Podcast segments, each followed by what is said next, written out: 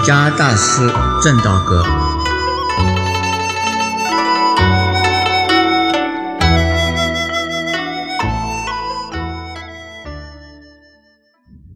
现在我们呢，开始讲正道歌。先讲题目：永嘉大师正道歌。它的全名呢是这样子讲：永嘉大师正道歌。我们从最后一个字啊讲起，一个字一个字，先把这个题目经题啊解释一下。先讲歌，诸位都知道，从小你们都会唱，幼稚园就会唱儿歌，然后啊大一点呢会唱啊流行歌，还有啊还有什么歌啊？还有哎牧牛的人会唱牧歌，在山上的人呢。打柴的人呢，会唱山歌。歌的意思是有韵的，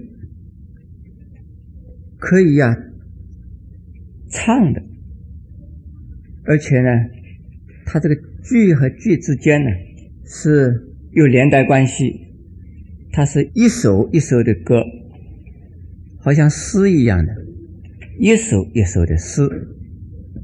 中国历史上呢，有很多的诗称为歌的，可能诸位啊都读过一首歌是很长的，叫做啊《长恨歌》。诸位读过的，我相信很多。请问那首歌是谁做的？大家都说是白居易所做的。就是白乐天，他那个是一首啊叙事的诗。我们今天呢所要讲的正道歌啊，不是啊叙事，而是啊来说明正悟的正道的境界，所以称为正道歌。但是什么是道啊？从印度的梵文来讲，“道”的意思啊，可以说是菩提，也可以说是方法。所谓菩提啊，是什么呢？是觉的意思。方法是修行的方法，另外也可以说是目标，最后的目的啊。称为道，正道歌的这个道字，就是指的呀，这三种意思都有，方法也有，觉的意思也有，最后的目的也有。但是呢，以最后的目的啊，为这首歌的呀宗旨。正的意思是什么呢？正。是经验、体验和啊了解、明白的意思。我们如果没有到过农禅寺，人家问农禅寺在什么地方，你们说我知道，是在《人生杂志》上看到，说啊，在北头区大义路六十五巷。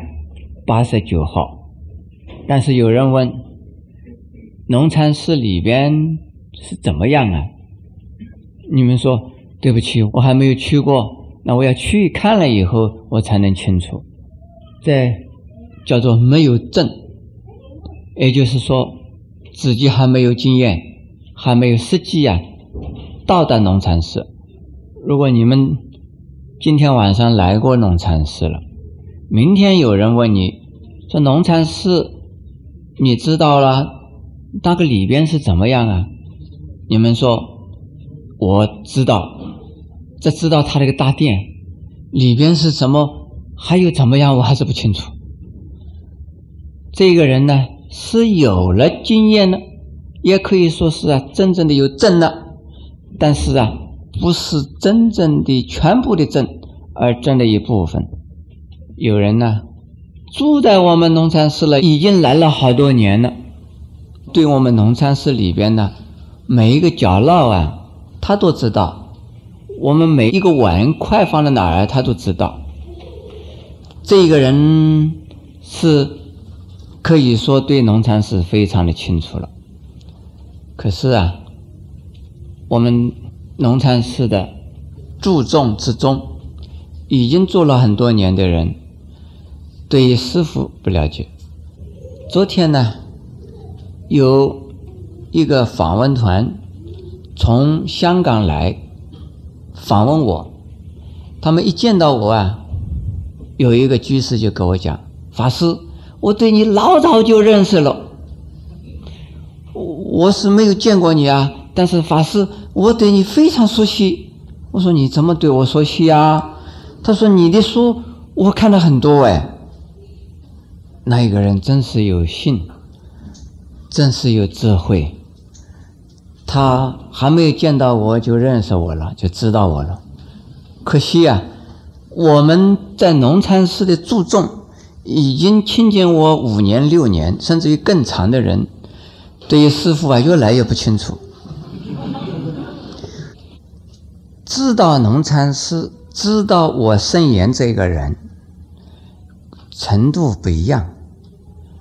为什么？因为体验呢，有深有浅，有长有短。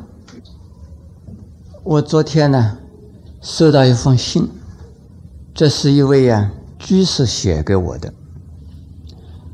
他告诉我，已经修啊，就外丹功修了七年了。他说，我修十年呢。就会成佛，但是现在已经七年了，还剩下三年。可是现在我已经可以行菩萨道了。再看看他下边讲，他成的佛啊是什么样的佛？他讲我啊可以任督二脉打通，还有啊上下丹田呐贯穿，这个叫做成佛。这种的佛啊。就是中国佛，大概不是印度的释迦牟尼佛那一种的佛。我们佛经里边呢，没有见到过这样子的佛。可是他修外丹功啊，练他的气啊，练成了任督二脉打通啊，什么上下丹田贯穿呐，这也是他的经验。你不能说他没有经验。因此我在美国的时候啊，有人。来问我，他说：“佛法要讲正道，禅宗要讲开悟，那么基督教有没有开悟、有没有正道的呢？”我说：“当然有啊！基督教的教堂里边呢，牧师就会正道哎。”就是主内的兄弟呀，也会正道哎。他们就是正道的意思，就是讲生活的体验、生活的经验和接触到了有一种啊神的，好像灵感那一种的，或者是啊在生活上面用感觉到一些什么，自己认为是跟神接触到了，叫做正道。他们明明的在讲啊，我说当然他们正道。还有在西方啊，有一些修道院里边呢，就神秘主义派的这修道的人呢，他们有开悟的经验。那又有人问我了，你们东方啊？有很多的呀，宗教，特别是印度啊，有很多。中国啊，除了佛教，还有道教。那么他们是不是也开悟、也正道呢？我说啊，他们开悟，他们正道。他们开悟啊，是开的呀一种灵感式的、直觉的发现。他们正道啊，是真的外道，不是佛道，甚至于真的是邪道，不是正道。因为所谓正道的意思啊，就体验嘛，经验嘛。正道经验，邪道也可以经验。佛法的佛道可以经验，外教的外道也可以经验。为什么不叫正道啊？不过呢，此道非彼道。但是，尤其是西方人呢，他们非常不以为然了，说你们有排斥其他的宗教的一种思想啊，你这个念头，你这种观念呢是有问题了。我说没有问题，因为佛法呀。是从啊外而至内，从浅而到深。我们不否定呢，所有一切宗教他们的经验和他们的经验的价值。诸位有没有看到庄子上有个故事？就是庖丁解牛啊，他是开了悟的，他杀牛啊，杀开了悟。为什么其他的人杀牛啊，杀进去都有骨头的，可是包丁杀牛的时候啊，牛是没有骨头的。因此，我们诸位常常听到说啊，这也有三百六十行，行行出状元。这的意思是什么呢？就是说，你做任何事。你都可能呢成为这一行业的最基础的人才。发明呢电灯的美国人叫爱迪生，他是发明的东西啊，我们没办法数清了。而最有名的是电灯。他讲一句话，因为人家称他是天才，他说啊，我知道天才是什么意思。是啊，百分之九十九的努力加百分之一的呀灵感。那我说这个百分之一的灵感呢，是什么呢？开悟、正道。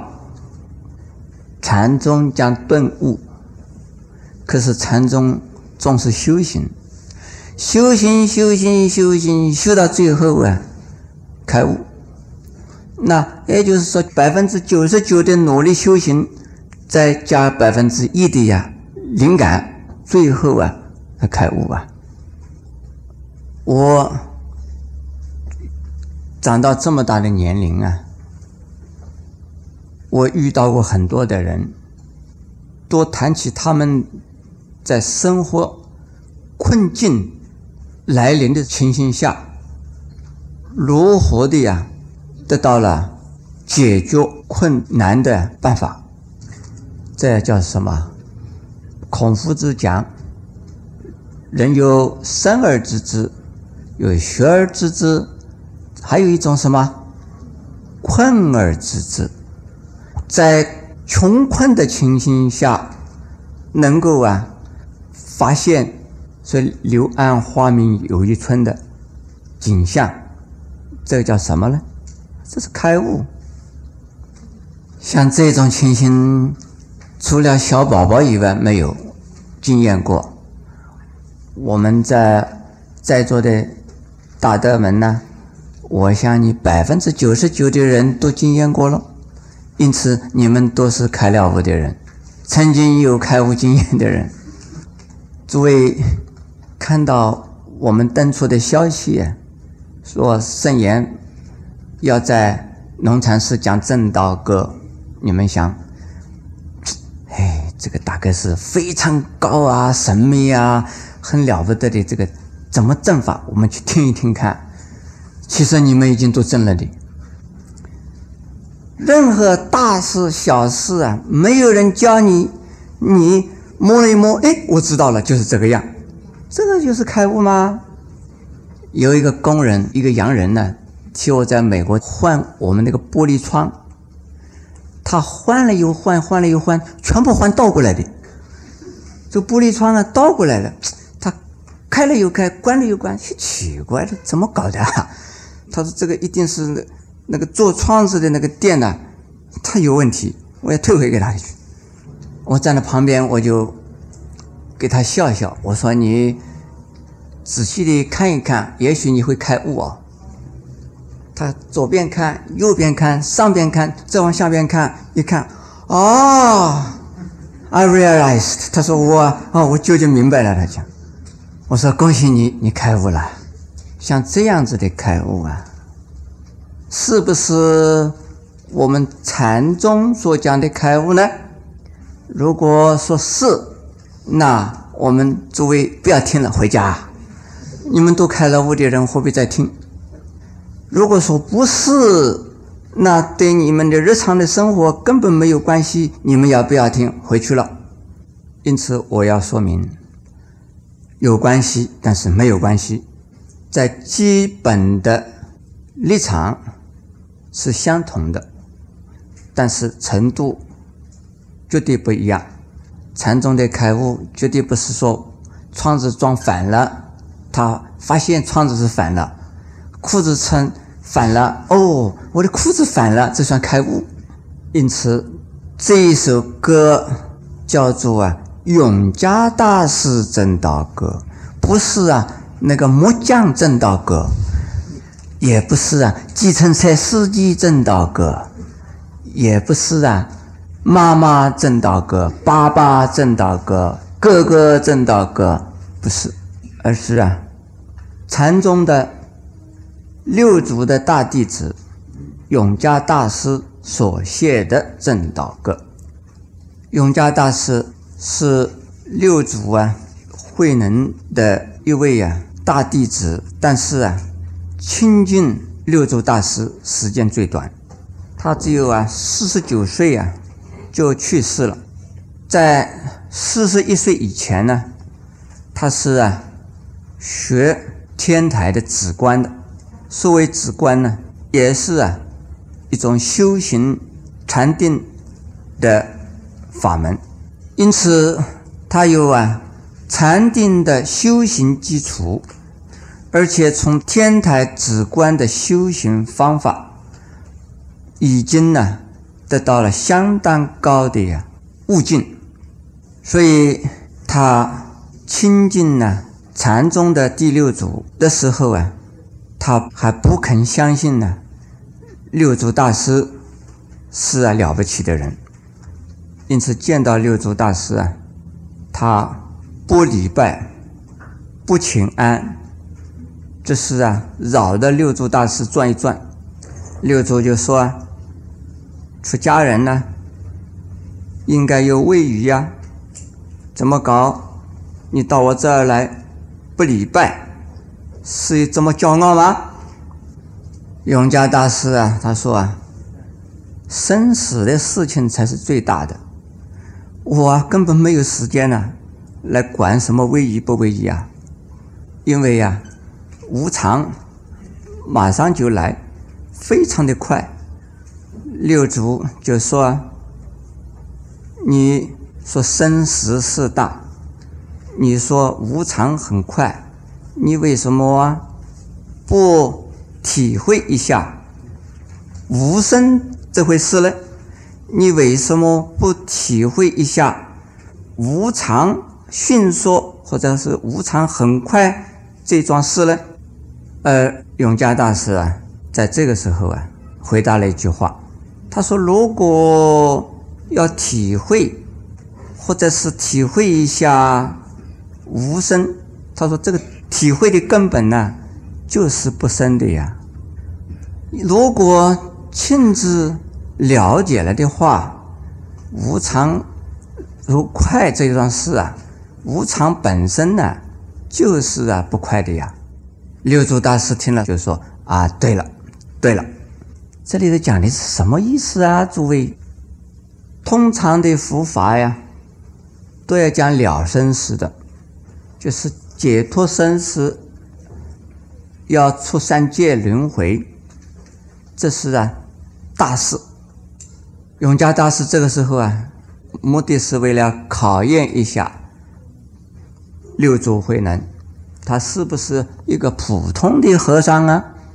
可是六祖究竟不是普通和尚，生死这样事情是没有的，无常当然也不存在。所以呀，永嘉大师啊，回了他一句什么呢？